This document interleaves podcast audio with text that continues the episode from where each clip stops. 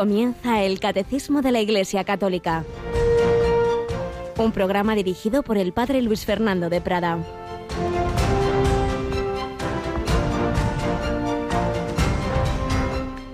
Eleazar engendró a Matán, Matán engendró a Jacob, y Jacob engendró a José, el esposo de María, de la cual nació Jesús, llamado Cristo.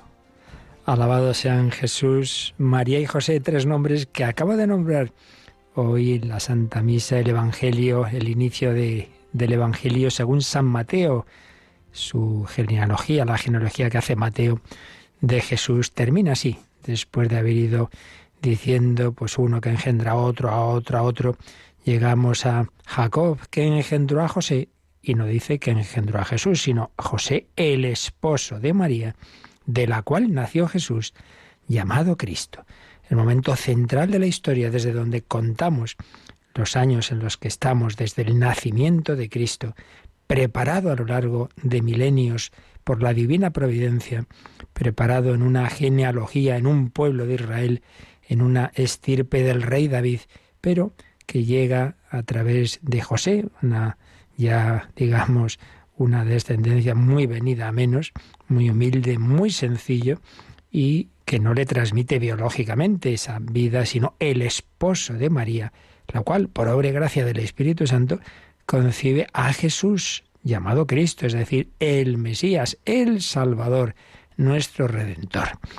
Pues sí, el Adviento tiene dos fases. Hasta ayer, precisamente, hasta el día 16, sobre todo miramos a la segunda venida de Jesús. Seguimos mirando, seguimos pidiendo, ven Señor Jesús.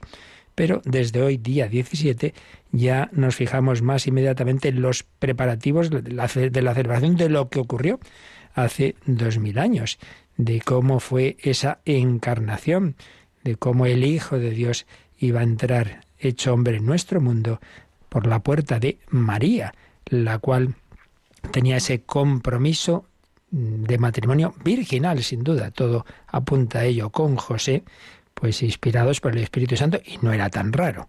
¿eh? había, había, sobre todo en la comunidad de Qumran y no solo, en Galilea, pues personas que habían recibido también ese carisma de, del celibato, de la virginidad, pero para mm, era algo raro vivirlo fue, eh, fuera de esas comunidades como podía ser Qumran y entonces pues podían estar eh, casados pero con ese propósito.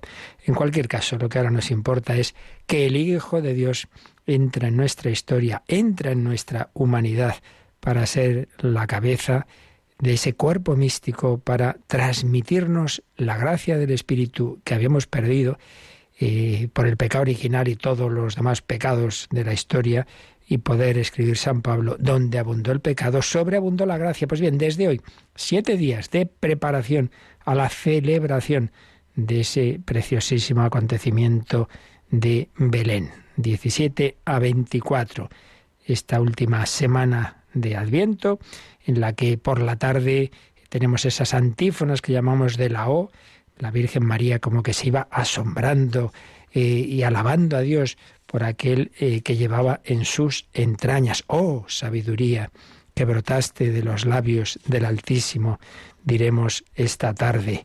Sí, las antífonas de la O, el asombro que debemos siempre tener, la admiración, oh sabiduría, oh Adonai, pastor de la casa de Israel, que te apareciste a Moisés, sí, ese Yahvé que hablaba desde su trascendencia, ahora se ha hecho tan inmanente que está en el seno de la Virgen María, oh renuevo del tronco de Jesús que te alzas como un signo para los pueblos. Y precisamente estamos viendo en el catecismo cómo el Espíritu Santo nos prepara al encuentro con Cristo en la liturgia, cómo preparó a la humanidad, cómo preparó al pueblo de Israel en ese largo adviento de siglos en el cual pues todo iba apuntando a ese momento central de la historia. Bueno, pues tenemos también en nuestra pequeña historia de Radio María tenemos esta etapa difícil por un lado, pero bonita por otro, en la que pues muchas personas están haciendo posible que Radio María sea como una voz de, Juan el Bautista que haga también una especie de adviento para muchos corazones están encontrándose con el Señor a través de estas ondas. Seguimos en esa campaña preciosa de testimonios, de oraciones, de donativos, de encargos y no paramos por otro lado pues de intentar llevaros desde nuestras posibilidades eh, humana y materialmente pequeñas pero intentamos no dejar de transmitiros la vida de la Iglesia, ese cuerpo místico de Cristo. Tenemos aquí a Yolanda. Buenos días, Yoli. Muy buenos días, Padre.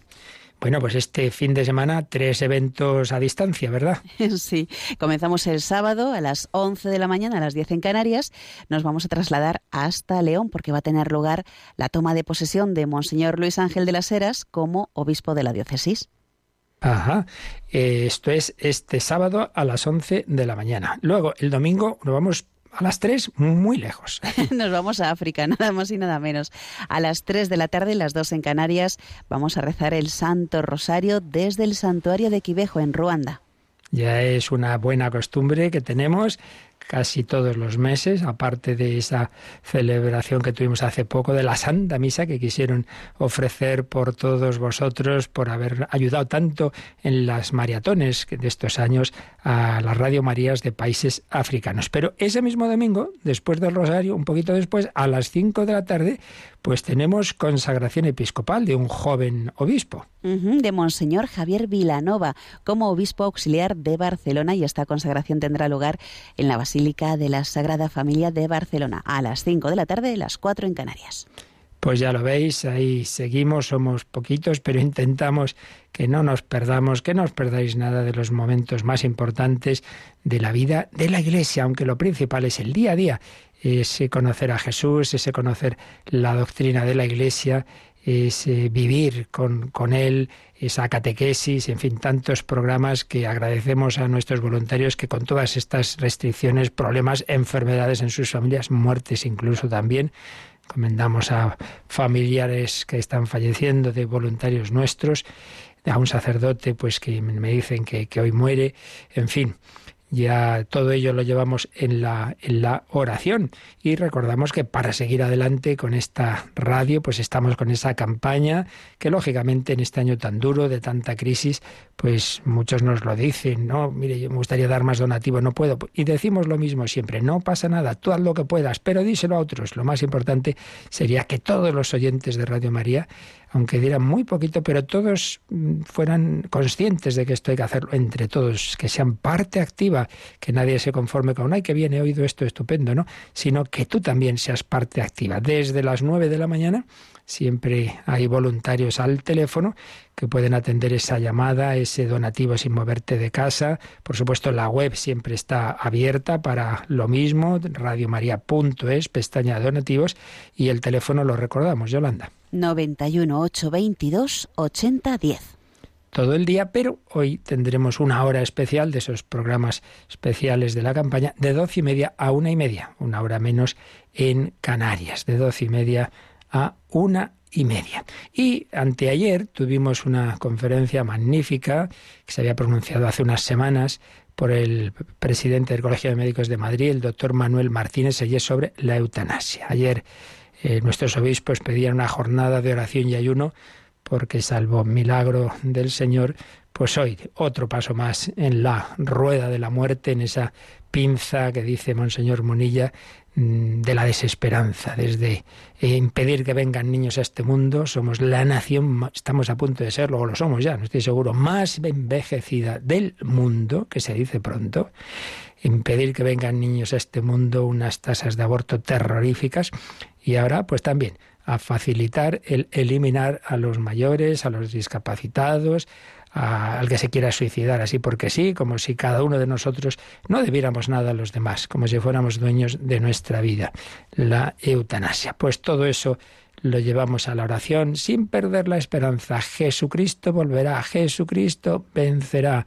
Estamos en ese camino de Dios, en esa historia misteriosa, en esa providencia, la genealogía que nos cuenta el Evangelio de hoy. Aparece mucha gente que hizo cosas muy malas. Aparece, bueno, sin ir más lejos, en esa genealogía está Salomón, que fue fruto del adulterio del rey David con Betsabé, eh, matando a su marido. O sea que no, no, es, no es ninguna broma. Y sin embargo, pues Dios nuestro Señor, que permite el mal, saca el bien. Y sacó santos y ha sacado santos y lo sigue sacando de toda la historia de la Iglesia. Vamos ya con las últimas pinceladas o penúltimas de la vida de, uno de esos grandes santos, San Pedro Claver, que estamos relatando, eh, basados en el libro del Pariraburu, Hechos de los Apóstoles de América.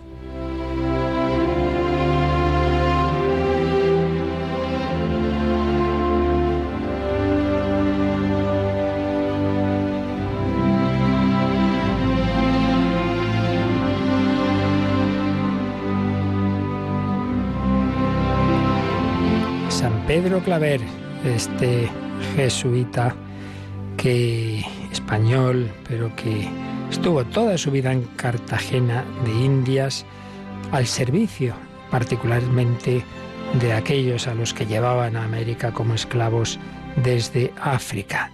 Apóstol y esclavo de los esclavos, se llamaba a sí mismo esclavo de los esclavos, esclavo de los negros, con una vida durísima algunas veces, dice un testigo, se sentó a confesar a las ocho de la noche y no se levantó hasta las once de la mañana del día siguiente, de cuyo trabajo le sobrevinieron algunas veces desmayos, no me extraña, desde luego, que no le quedaron apenas fuerzas para nada. Hubo una peste de viruelas, refiere un hermano jesuita. El padre Claver visitaba a todos, se llevaba pues algún hermano, algún hermano quiere decir religioso no sacerdote, tenía tres o cuatro, a veces iba con uno, a veces con otro, y cuando uno se cansaba llamaba a otro. Él era incansable, infatigable. Al entrar en la casa después de horas de trabajo le decía al portero que le llamaran por la noche si había necesidad para confesiones, porque él estaba listo, que los otros padres estaban cansados de las fatigas del día, que era justo que reposaran, pero él no. Y las llamadas eran frecuentes. Y al punto estaba en la portería y se presentaba al portero diciéndole que ya estaba vestido y listo. Siempre llevaba al cuello dos cajitas de vidrio con los santos óleos.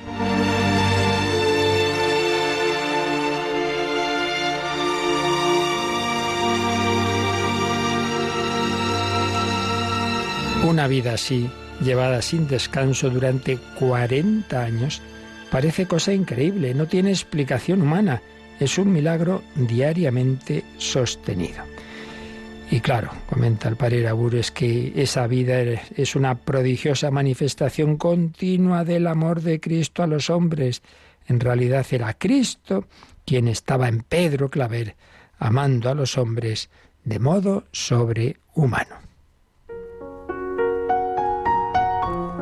Y es que Pedro había muerto a sí mismo y dejaba que Cristo se manifestara y actuara plenamente en él. Esa es la clave de todos los santos. No soy yo quien vive, es Cristo quien vive en mí, escribió ya San Pablo. Por eso, San Pedro Claver podía realizar esa milagrosa entrega diaria de caridad, no a pesar de las horas que pasaba en oración, sino precisamente por ello. Lo mismo que, que vimos en la Madre Teresa de Calcuta, por su oración, por su amor a la Eucaristía, podía luego todo el día estar buscando y atendiendo a los más pobres de entre los pobres. Todos los días, cuenta el hermano Nicolás, tenía cinco horas enteras de oración continuas antes de salir a los ministerios, porque tomaba un ligero sueño al principio de la noche. Y de las doce a la una se levantaba a gozar, como él decía, del silencio y quietud que Dios le daba cuando todos dormían, y se ponía en oración hincado de rodillas o postrado en el suelo, y perseveraba de esta manera en la oración hasta que era ya la oración de toda la comunidad, a las seis de la mañana terminaba, desde la una a las seis, cinco horas de oración. El mismo hermano informa que a veces iba al coro, aunque con más frecuencia hacía la oración en su cuarto. Solía orar sobre los salmos o el Evangelio y cuando la meditación era sobre el Evangelio abría la vida de Cristo del Padre Ricci y ponía sus ojos sobre la estampa que ilustraba cada pasaje de la vida de Jesús. Varios, varios testigos del proceso afirmaron haberle visto en éxtasis. San Pedro Claver podía realizar esa milagrosa entrega diaria no a pesar de la oración, sino gracias a la oración, y no a pesar de las grandes penitencias con que se castigaba uniéndose a la pasión del crucificado, sino precisamente por ello. Y así este hombre de oración, penitente, pobre, podía acercarse a los esclavos negros, a los presos, a los apestados, a los sentenciados a muerte, para mostrarles el crucifijo, para afirmarles el valor redentor de la cruz, para asegurarles del amor de Cristo. El padre Claver, tan pobre y penitente, junto a un condenado a la horca, por ejemplo, daba la figura de otro desgraciado y ellos lo veían muy cercano. Así nos lo describe otro hermano, jesuita. El reo estaba sentado sobre una silla vecina al palo, en donde lo iban a colgar. El padre Claver allí muy cerca en el suelo, con su sombrero desteñido de puro viejo, caídas las alas, rota la badana del forro que le daba en la cara, los ojos profundos enmarcados en dos líneas eh, oscuras de espesas cejas, estaba más serio que de ordinario. Pues sí, y así aparecía como un miserable más entre los miserables, y estos aceptaban su consuelo porque lo veían hermano en el dolor. Él era como Jesucristo, un hombre de dolores, acostumbrado al sufrimiento. Por eso era, como Jesús, consolador de los hombres.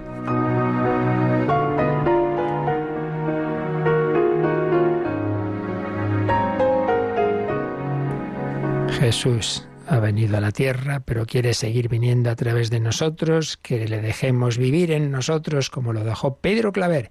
Y así también podremos decir es Cristo quien vive en mí es el corazón de Cristo, quien ama en mí.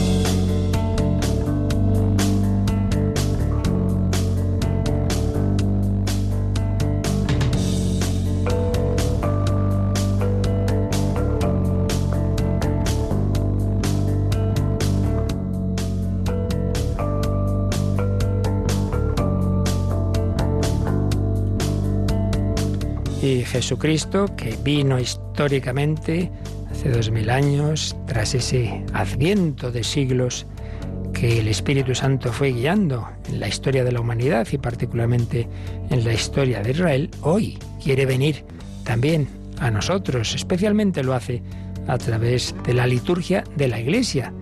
En ella se realiza de nuevo ese, ese milagro. Hace esto en memoria mía. Jesús baja del cielo a la tierra se hace presente de una manera muy particular en la Eucaristía, pero también es Él quien bautiza, es Él quien perdona, es Él quien ora al Padre en unión con todo su cuerpo místico. La liturgia que nos está explicando el catecismo en su segunda parte. Estamos en la primera sección de esta segunda parte de los fundamentos de lo que es la liturgia y estamos viendo cómo la liturgia es obra de la Santísima Trinidad, no es cosa humana también cuenta con nosotros, pero los actores principales son las personas divinas. Por eso vimos el Padre, Dios Padre en la liturgia, Jesucristo, y ahora estamos con el Espíritu Santo, concretamente el apartado de el Espíritu Santo prepara a recibir a Cristo. Eh, hace en nosotros esa labor que luego que nosotros tenemos que asumir, claro, de prepararnos. Y como fue el Espíritu Santo también quien hizo ese adviento de la venida de Cristo en la historia de Israel. Por eso, dentro de este apartado de cómo el Espíritu Santo nos prepara para vivir bien la liturgia, pues también estamos hablando de la relación entre la antigua alianza, el Antiguo Testamento y el Nuevo Testamento. Veíamos cómo el Espíritu Santo realiza ahora en la economía sacramental, en la liturgia, en los sacramentos, pues aquellas figuras que había en la antigua alianza y cómo todo aquello la Iglesia no lo menosprecia, sino que lo asume desde su plenitud, la plenitud que es Jesucristo. Y por eso recordábamos como para nosotros tiene mucha importancia la, la lectura del Antiguo Testamento como en nuestras celebraciones prácticamente siempre hay una lectura del Antiguo Testamento, siempre hay un salmo en la misa y luego la liturgia de las horas, pues muchos, todos, los 150 se van rezando, como los acontecimientos e instituciones de Israel, pues vemos su sentido y, su plenitud, la promesa, la alianza, el éxodo, la Pascua, el reino, el templo, etc. Y cómo, pues tenemos que ver esa armonía entre el Antiguo y el Nuevo Testamento. Y en este contexto, el catecismo nos ha puesto un número en letra más pequeña, como diciendo, bueno, esto es un poquito una ampliación, no es tan esencial, pero interesante, un poquito haciéndonos una síntesis de lo que se parecen y lo que se diferencian la liturgia judía y la liturgia cristiana. Obviamente esto a fondo serían meses, ¿no? Pero bueno, al menos unas pinceladitas nos daba un número que ya leímos y hoy vamos a profundizar un poquito aprovechando pues, pues un capítulo de una de las obras con las que estamos ampliando todo esto, que es la del entonces cardenal Ratzinger, El espíritu de la liturgia. Pero primero vamos, Yolanda, a releer ese número 1096. Liturgia judía y liturgia cristiana.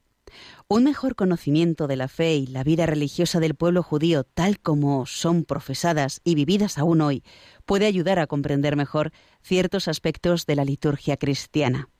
Para los judíos y para los cristianos, la Sagrada Escritura es una parte esencial de sus respectivas liturgias. Para la proclamación de la palabra de Dios, la respuesta a esta palabra, la adoración de alabanza y de intercesión por los vivos y los difuntos, el recurso a la misericordia divina. La liturgia de la palabra, en su estructura propia, tiene su origen en la oración judía. La oración de las horas y otros textos y formularios litúrgicos tienen sus paralelos también en ella, igual que las mismas fórmulas de nuestras oraciones más venerables, por ejemplo el Padre Nuestro. Las plegarias eucarísticas se inspiran también en modelos de la tradición judía. La relación entre liturgia judía y liturgia cristiana, pero también la diferencia de sus contenidos son particularmente visibles en las grandes fiestas del año litúrgico, como la Pascua. Los cristianos y los judíos celebran la Pascua, Pascua de la historia, orientada hacia el porvenir en los judíos, Pascua realizada en la muerte y en la resurrección de Cristo en los cristianos, aunque siempre en espera de la consumación definitiva. Pues aquí tenemos un punto muy importante de unión y a la vez de diferencia entre la liturgia judía y la cristiana. ¿Cuál es la fiesta principal? La Pascua. Y como nos acaba de decir este número, pues con esa diferencia de que los judíos celebran la Pascua esperando que llegue el Mesías. Nosotros creemos que ya ha llegado, pero también es verdad que también miramos hacia el futuro, porque hizo la primera venida, la venida en la humildad de nuestra carne, la venida en el seno de María, el nacimiento en Belén, pero falta la segunda venida, falta la parusía. Somos también un pueblo de la esperanza. Bien, ya comentamos el otro día lo que nos acaba de decir este número 1096 y sus números marginales, pero como os decía, creo que vale la pena ampliar esto resumiendo un capítulo de la obra El espíritu de la liturgia mm, que escribió el que era el cardenal Joseph Ratzinger antes de ser papa Benedicto XVI, por tanto es como una obra teológica, no es, no es obra de magisterio, pero mm, como siempre muy interesante.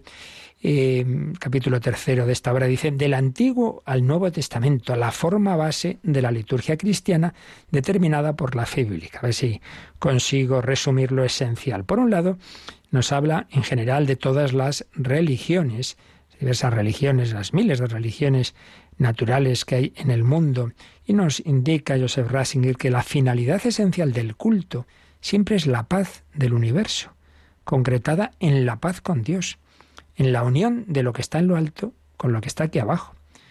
Pero por otro lado, la humanidad, los pueblos, siempre han tenido conciencia del mal, de, de, la caída, de lo que nosotros llamamos pecado y por eso hay una lucha pidiendo expiación, perdón, reconciliación, una conciencia de culpa que pesa sobre la humanidad. Por cierto, por cierto, alguno quizá dirá, bueno, esto a saber, es curioso que un autor tan profundamente ateo como era Sigmund Freud, Por cierto, no es que fuera ateo como consecuencia de sus estudios psicológicos, sino al revés.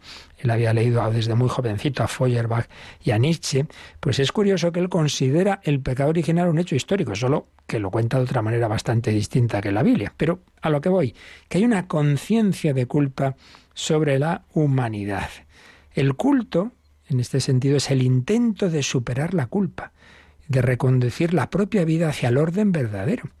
Pero, por otro lado, pues ese culto de los pueblos tiene una, una impresión de, bueno, pero pero esto de realmente somos capaces de, devolver a Dios, de devolver el mundo a Dios, ¿cómo podemos lograr una reconciliación verdadera?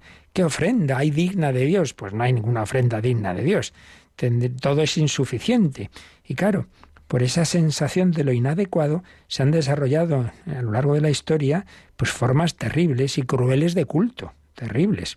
En la película de Mel Gibson con mucha sangre como casi todas las suyas, pero lamentablemente basada en, en la historia que es Apocalipto, donde vemos algunos de esos cultos de pueblos indígenas americanos, y es así, pues cómo sacrificaban personas, a niños, en fin, terrible, como con gran crueldad pensando que, esos dioses o ese dios necesitaba sangre. Entonces vamos a, reconciliarnos, a reconciliarnos con, con, Dios ofreciendo, ofreciendo víctimas. Claro, eso es tremendo porque eh, bueno, pero no, pues hombres no, pues entonces animales, siempre esa lucha, ¿no? La esencia del sacrificio en, las religiones se basa en la idea de la sustitución. Bueno, pues por toda la humanidad ofrecemos a estas personas o ofrecemos estos animales, pero claro, a la vez con la conciencia de que esto es un reemplazo. Bueno, pues dichas estas palabras sobre las religiones en general, por supuesto de una manera muy, muy por encima, pues vamos a la liturgia de Israel. Entonces señalaba Joseph Rasinger la singularidad de esa liturgia, en primer lugar, en su destinatario. Normalmente las religiones dirigían su culto a poderes penúltimos, no al Dios único y verdadero, sino pues a poderes, a fuerzas con las que el ser humano tiene que verse a diario, pues en el mundo griego y romano al Dios de la guerra, al Dios del, del amor, al Dios del no sé qué, distintos dioses, entre comillas. Esto Israel lo repudió, siempre consideraba que eran como demonios todas esas fuerzas. No, no, solo hay un único Dios y Dios es el único al que le adoramos. Al Señor tu Dios es uno, Escucha Israel solo, escucha solo al Señor, adora solo al Señor. Y a ese Dios se le ofrece el sacrificio. Y hay pues todo un sistema sacrificial, ¿no?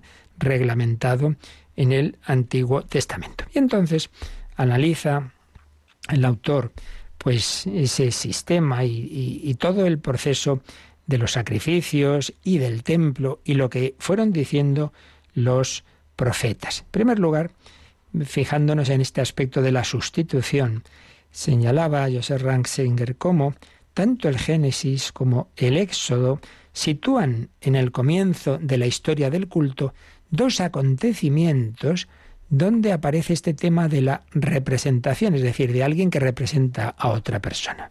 En primer lugar, el famosísimo sacrificio de Abraham.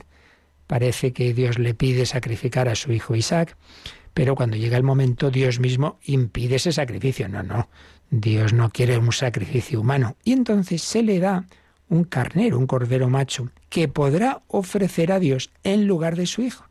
Entonces, veis, hay una sustitución, hay un sacrificio vicario por orden divina. Dios le da a Abraham un cordero y Abraham se lo devuelve a Dios como ofrenda. ¿Y aquí qué podemos ver? Claro, una vez más vamos a ver cómo el Antiguo Testamento apunta al Nuevo. Esto es un apunte del verdadero Cordero que vendrá de Dios y que va a ser el Cordero de Dios que quite el pecado del mundo. Ese no va a ser un sustituto, sino va a ser el verdadero, la verdadera víctima. La teología del culto cristiano, comenzando por San Juan Bautista, ha reconocido en Cristo a ese Cordero enviado por Dios el Cordero que quita el pecado del mundo, que aparece en el último libro de la Biblia, en el Apocalipsis, el Cordero.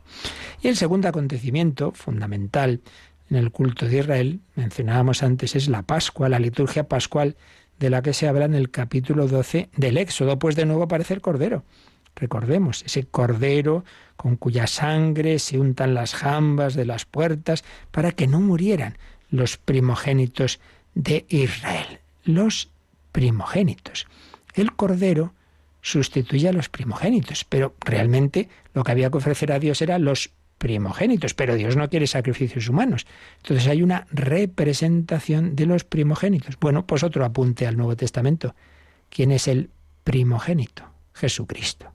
El verdadero primogénito, el Hijo único y eterno de Dios e Hijo único de la Virgen María. El primogénito que iban a ofrecer María y José en el templo el primogénito. Personas que se ponen nerviosas cuando oyen en misa o nos oyen en el rosario de Radio María y dio a luz a su hijo primogénito, pensando que el decir primogénito quiere decir que tiene más hijos. No, era un término, digamos, técnico en Israel, es el primogénito, aunque no haya más. Y de hecho, en las excavaciones arqueológicas descubrieron hace ya tiempo en Israel una tumba de una mujer y ponía la descripción, dio, murió al dar a luz a su hijo primogénito. Obviamente, pues no hubo tener más hijos. El primogénito. Luego señalaba cardenal Ratzinger, pues cómo toda la naturaleza del sacrificio y todo el culto y el templo, maravilloso templo, pero siempre los profetas tuvieron la preocupación de que eso no se quedara en algo externo, desde muy antiguo ya aparece cuando empieza la monarquía, cuando aparece el primer rey Saúl, aparece esta, frase, ¿verdad?, tan importante, eh, que mm, la obediencia es más importante que el sacrificio. Y esa frase de Oseas que, que Jesús va a repetir, quiero misericordia y no sacrificios, conocimiento de Dios más que holocaustos. Por tanto, los profetas siempre e insistieron en que los sacrificios externos solo valen si son expresión de una actitud interna. Y cómo mm, hay una conciencia de que el culto, el culto en el templo, eh, por otro lado, tiene una insuficiencia. Esto llegamos a lo que podemos. Y aquí viene el discurso del primer mártir cristiano de San Esteban, que está en los Hechos de los Apóstoles, que es, uff, pues recoge una crítica fuerte a ese culto y a ese templo, pero una crítica que en real, realmente se apoya en, textos del propio Antiguo Testamento, eh, de los profetas, de, de Amós, de, Jeremías, en que se insiste en que realmente eso era una preparación de algo y, y, de alguien, una espera de alguien, del profeta. No me detengo en todos los detalles. En resumen, Esteban pone de relieve el carácter provisional por eso antes del templo hubo una tienda, eh, pero luego el mismo templo tiene un carácter provisional de la historia veterotestamentaria. Y la clave de interpretación del Pentateuco estaría en esta frase, Dios suscitará entre vuestros hermanos un profeta como yo, dijo Moisés.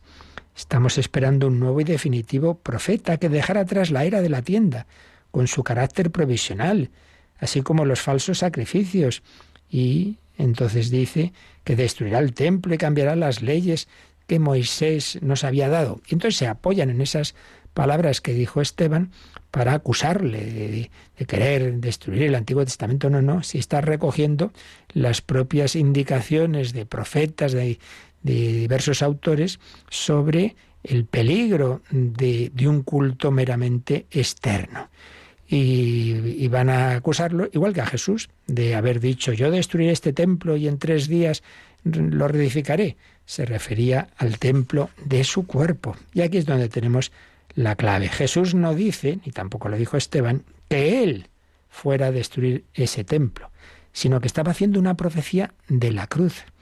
La destrucción iba a ser de su cuerpo. Su cuerpo es el verdadero templo. Pero la destrucción del cuerpo de Jesús, la muerte del cuerpo de Jesús en la cruz, iba a ser a la vez el final del tiempo del templo. Y con su resurrección iba a comenzar el nuevo templo, el cuerpo vivo de Cristo resucitado, que está en el cielo, en la presencia de Dios Padre. Ese es ahora el lugar de todo culto. Y con ese cuerpo glorioso Jesús abraza a todos los hombres ya no es la tienda construida por mano de hombre, es el lugar de la verdadera adoración a Dios. Y ahí, pues, todos estamos invitados a entrar en ese templo. Y además hay un hecho muy impresionante. ¿Recordáis que se nos dice que al morir Jesús, el velo del templo se rasgó en dos de arriba abajo. Lo cuentan los tres sinópticos, Mateo, Marcos y Lucas. Es también muy significativo. Se nos está diciendo que desde ese momento de la muerte de Jesús ha acabado la función del antiguo templo. Ya, ya no es el lugar de la presencia de Dios. Pero a la vez, a la vez, a la vez que se rasga ese velo, se abre el costado de Cristo. Ahora el templo va a ser la humanidad de Cristo, ese corazón de Cristo. Pues sí, el culto sustitutivo acaba en ese momento en el que se ha realizado el culto verdadero, la entrega del Cordero verdadero, la entrega del Hijo que se ha hecho hombre, Cordero, primogénito, que recoge en sí toda la adoración, todo el verdadero culto que Dios quería preparar en el pueblo de Israel, sin duda, pero que a veces estaba ese peligro de, de no darse cuenta que era preparación, que era algo para llevarnos al culto interior.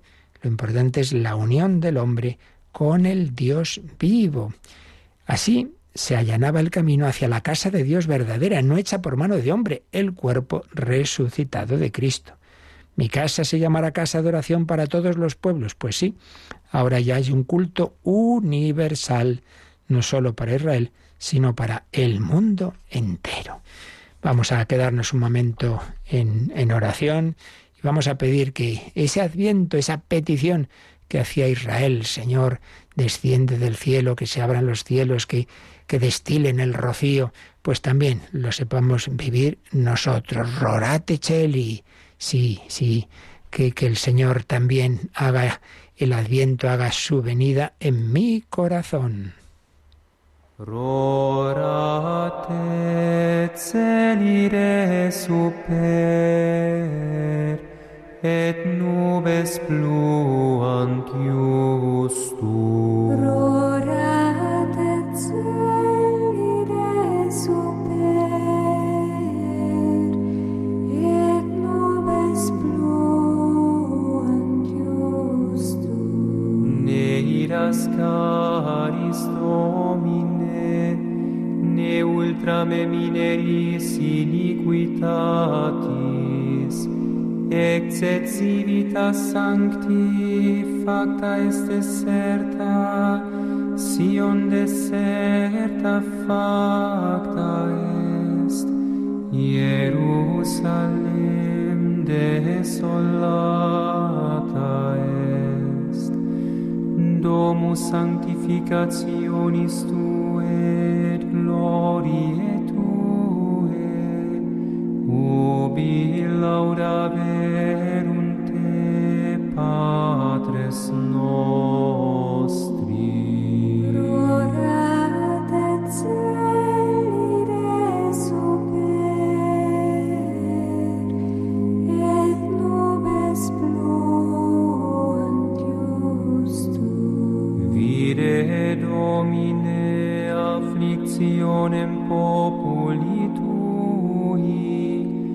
et mite quae missurus es emite agnum dominatorem terre de petra deserti ad montem filie Sion.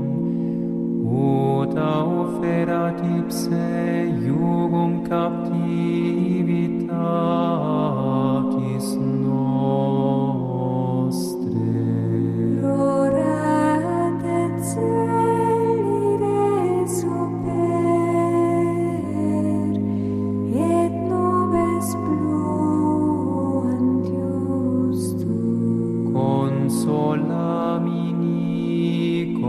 solamini popule meus, si doveniet salus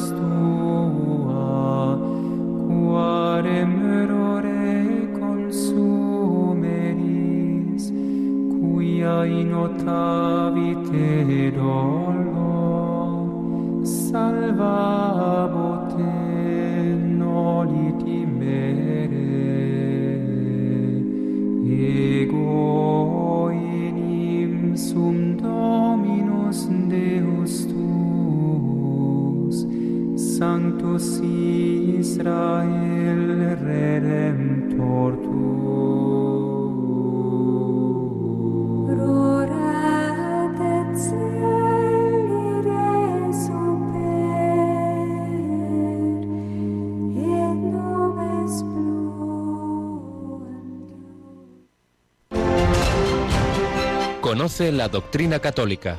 Escucha el catecismo de 8 a 9 de la mañana, de 7 a 8 en Canarias. Y los sábados a la misma hora profundizamos en los temas tratados en el programa En torno al catecismo. La doctrina católica, estamos viendo la relación entre liturgia católica y judía y concretamente estamos resumiendo un capítulo de la obra de Joseph Ratzinger sobre el espíritu de la liturgia y señala que también el exilio y aquella destrucción del primer templo pues también ayudó a Israel a darse cuenta de que lo importante era más lo interior que lo exterior. También aparece el sufrimiento, aparece el siervo de Yahvé como un punto fundamental.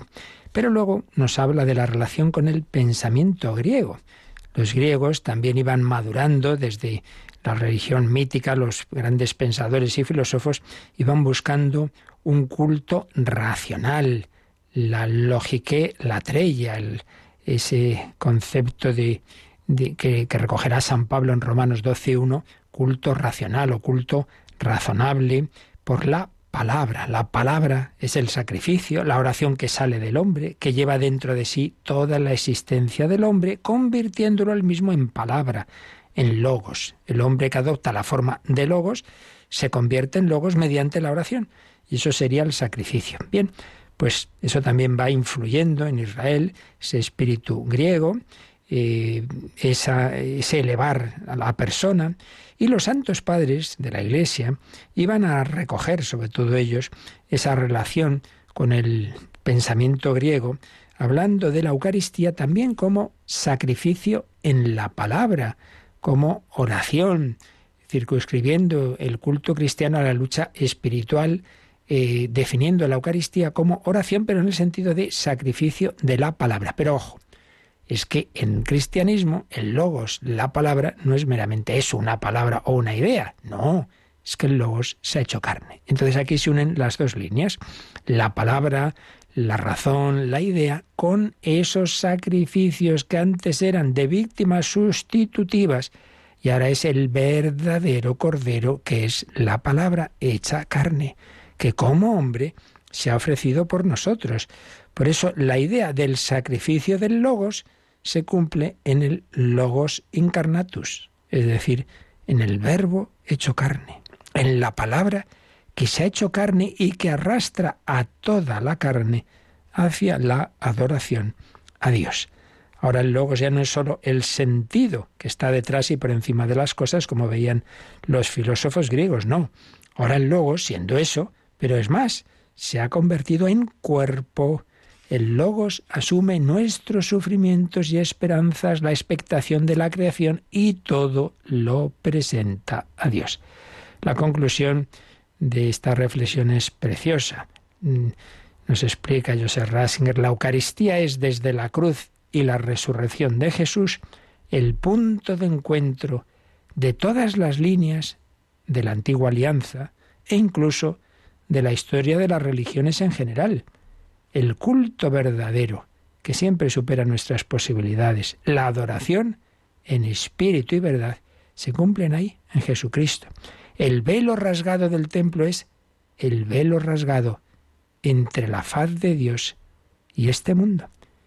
Fijaos que el velo separaba lo más íntimo del, del, templo, el lugar de la presencia de Dios, donde solo podía entrar el sumo sacerdote una vez al año. Se rasga ese velo, ¿qué quiere decir? Que se nos abre la intimidad de Dios, que ya no está reservado a ese sumo sacerdote. No, tú y yo estamos llamados a entrar en el corazón de Dios, porque ese corazón se ha abierto en el corazón del crucificado que fue traspasado por una lanza. Sí, corazón de Jesús, descanso de todos los santos. Estamos llamados a entrar en el corazón traspasado del crucificado. Ha quedado abierto el corazón del mismo Dios. En él vemos quién es y cómo es Dios. El que me ha visto me ha visto al Padre. El cielo ya no está cerrado. Dios ha dejado de estar oculto. Por eso, démonos cuenta de que San Juan, el capítulo 19 del su Evangelio, resume un poco como toda la historia de la salvación en esa lanzada. El que lo vio da testimonio, su testimonio es verdadero y él sabe que dice verdad. ¿Por qué insiste tanto? Porque está viendo San Juan en esa muerte de Cristo y en esa lanzada, en ese corazón abierto, como un resumen de todo, como una especie de te quiero, Dios te ama con sangre, la, la redención, Él se ha ofrecido en nuestro lugar, sangre derramada para el perdón de los pecados de todos nosotros, sí, el Cordero que me representa, que ha muerto por mí. Ahora hace falta que yo asuma, que yo acoja esa sangre, que yo me deje lavar, no los pies, sino el corazón, no por agua, sino con la sangre del costado de Cristo. Mirarán al que traspasaron. Qué maravilla. Bueno, pues seguiremos eh, recogiendo ideas de esta obra y profundizando en cómo esa liturgia del Antiguo Testamento iba preparando pues y anticipando la liturgia definitiva que es la de Jesucristo, el sumo sacerdote, el templo, el cordero, todo, todo se une en él, el sacerdote, profeta y rey, víctima inmolada por nosotros, y como ahora es un culto universal al que estamos llamados todos los hombres. ¿En qué templo? En el propio Jesucristo. Eso sí, ese Jesucristo glorioso que está en el templo del cielo a la derecha del Padre está también de una manera muy, muy especial en los sacramentos y súper especial en la Eucaristía. Por eso también tienen sentido los templos cristianos, sí, pero teniendo muy claro que son para vivir siempre en el templo del corazón de Cristo. También cuando estás en, el, en tu casa, en el trabajo, en el deporte, también ahí estás llamado a vivir en ese corazón de Cristo y con la mirada puesta en Jesús que quiere venir a tu vida, a tu corazón y que volverá al final de los tiempos. Y en esta historia tan complicada, con épocas de tanta apostasía como la nuestra y de tanta anticultura de la muerte, pues no perdamos la esperanza. El Señor volverá, el Señor viene, Jesús vino, Jesús vendrá, Jesús viene cada día. Pues así lo pensamos, lo meditamos, lo pedimos y es momento también para vuestras consultas y ahora nos recuerdan cómo podéis enviarlas. Participa en el programa con tus preguntas y dudas. Llama al 91005 9419. 91005 9419. Puedes escribir un mail a catecismo arroba radiomaria.es o escribirnos un mensaje al teléfono de WhatsApp 668 594 383 668 594 383.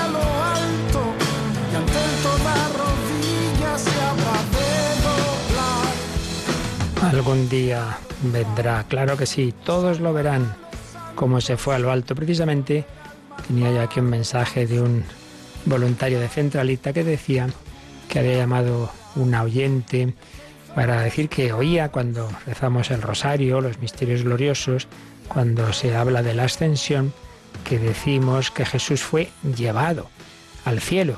Y le parece que se debía decir que Él ascendió y así evitar confundir a personas poco formadas. Vamos a ver, eh, tener en cuenta que todos los textos bíblicos que ponemos en, en el rezo del rosario que rezamos en Radio María, todos están tomados de la Santa Biblia y concretamente de la versión que aprobó hace unos años, la traducción que aprobó la Conferencia Episcopal Española, que son las lecturas que se leen en la misa.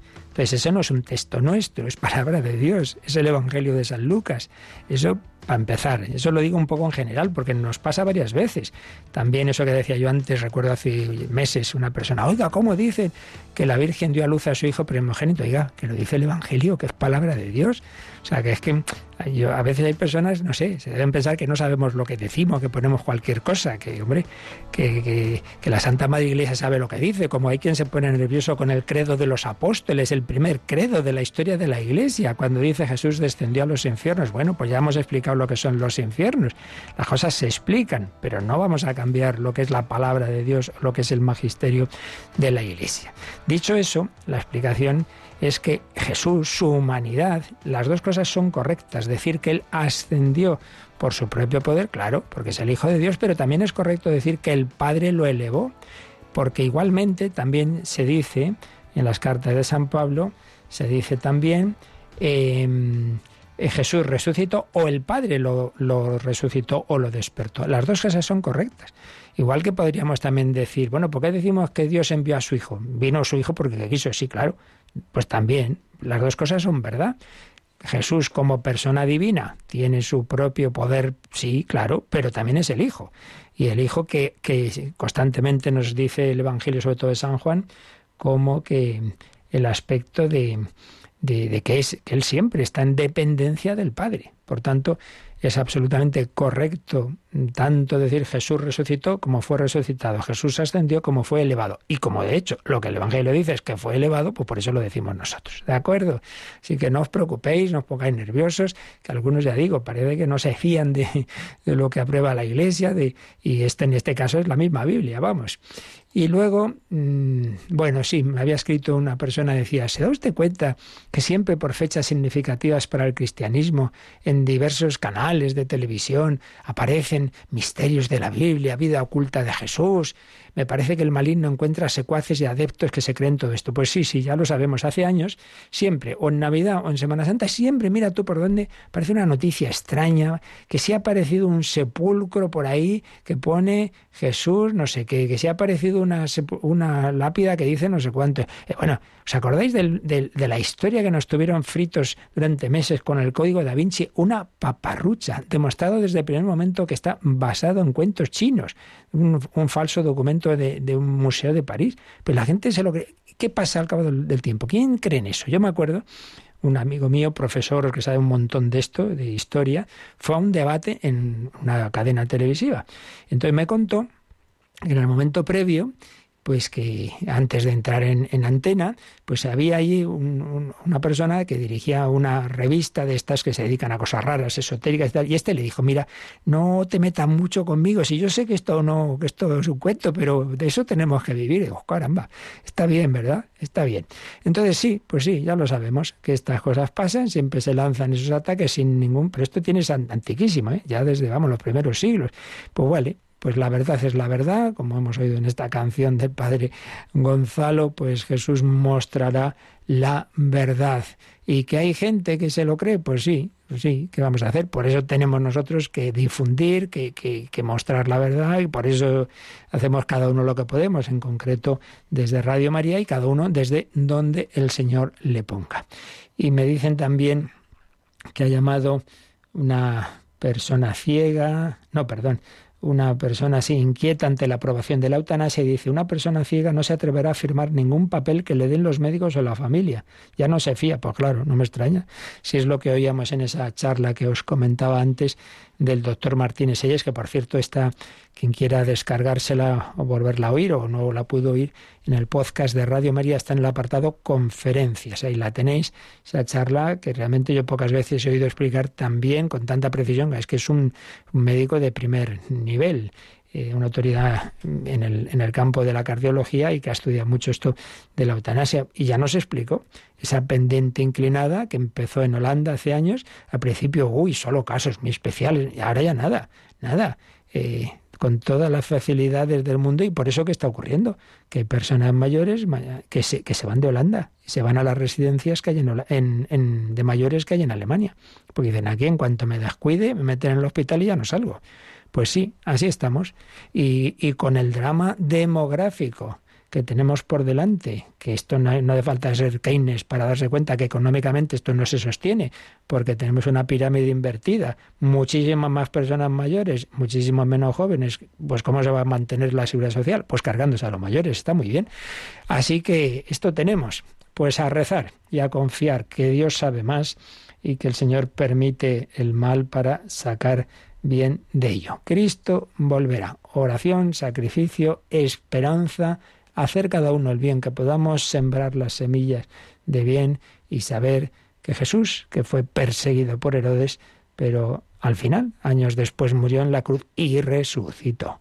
Y Él lleva adelante la obra de la redención. Contamos con vuestra oración, con vuestro sacrificio, contamos con que habléis a los demás del Señor y de la radio de la Virgen y contamos también en esta con vuestro donativo para poder seguir adelante, para que esta voz no se calle, para que anuncie la buena noticia. Contamos con vuestra ayuda, ya sabéis, desde ahora mismito ya hay voluntarios en el 91 822 8010. Yolanda, también en la página web, ¿nos la quieres recordar, por favor?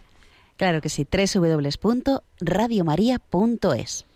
Ahí en la pestaña donativos, todas las formas de colaborar, los números de cuenta, el Bizum, las transferencias, la tarjeta de crédito. Y en la pestaña programación, eh, pedidos, ahí veis el catálogo con todos esos discos, esas recopilaciones que vamos haciendo, que es una magnífica eh, ocasión de regalar algo formativo, pues ahí tenéis esos discos que también podéis pedir en ese 91 822 8010. Pues gracias a Yolanda Gómez y a todos vosotros que formáis esta gran familia de Radio María. Pedimos al Señor su bendición para vivir bien esta semana clave de preparación a la Navidad. La bendición de Dios Todopoderoso, Padre, Hijo y Espíritu Santo, descienda sobre vosotros. Alabado sea Jesucristo.